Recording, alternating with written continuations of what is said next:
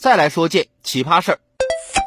近日，上海静安警方接辖区多家超市报案称，某品牌巧克力被盗。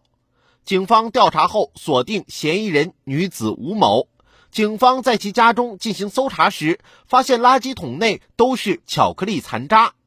原来，吴某为了减肥，一日三餐均靠吃巧克力充饥，但又怕胖，嚼一嚼后就全部吐掉，一度出现了厌食症。吴某前后共盗窃了上百条巧克力，涉案价值四千元。目前，吴某已经被采取刑事强制措施。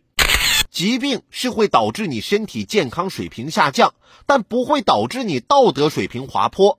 得了病厌食了，应该治疗；偷东西涉嫌违法，就得被抓。因为得病并不是你偷东西的借口。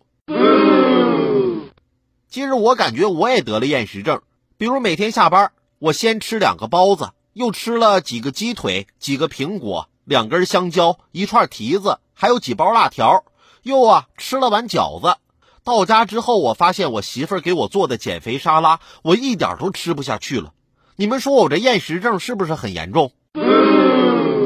好了。今天的午后加点料，我们先聊到这儿。有更多新鲜事和段子，如果想和我分享，欢迎添加关注我的个人微信六六三三二九零八六六三三二九零八，或者在蜻蜓 FM 上搜索关注评论来了，让我们一起为你的午后加点料。明天见。